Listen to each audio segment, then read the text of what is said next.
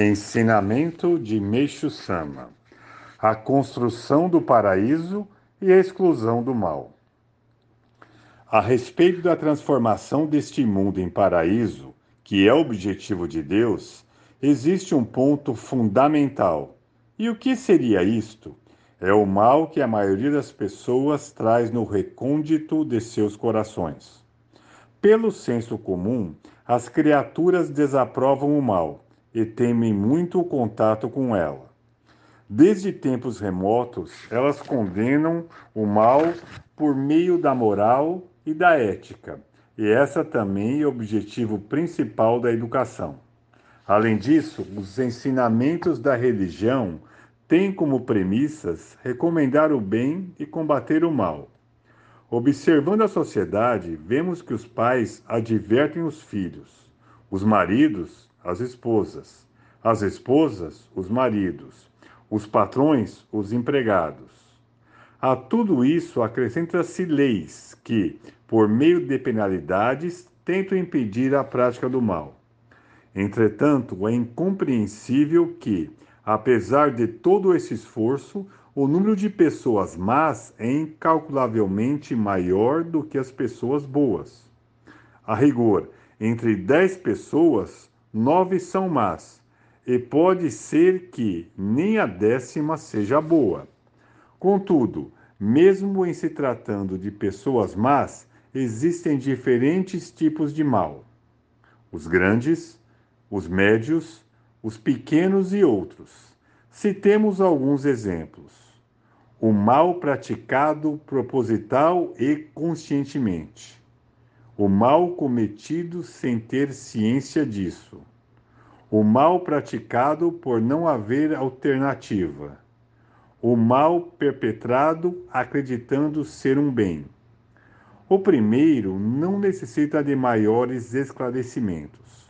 O segundo é o mais comum e numeroso.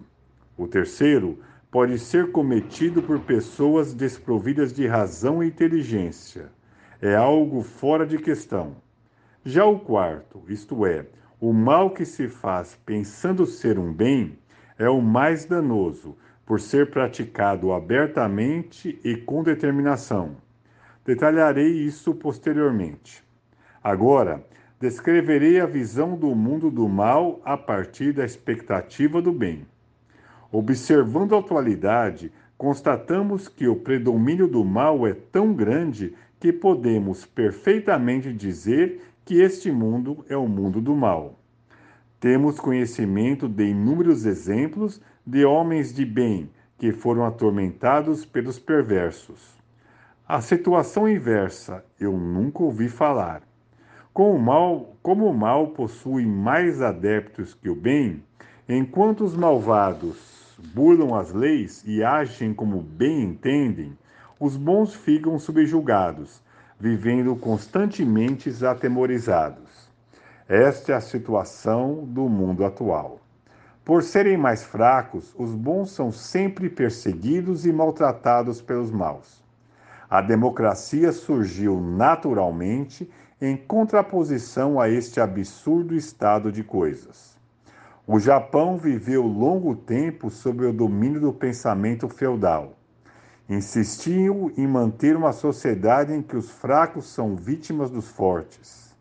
Felizmente, com a ajuda do exterior, conseguiu implementar o regime democrático.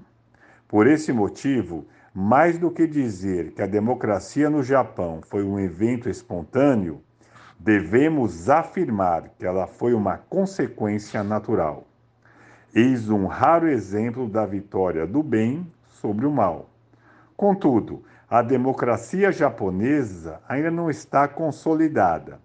Em vários setores existem resquícios de feudalismo, e talvez eu não seja a única pessoa a perceber isso.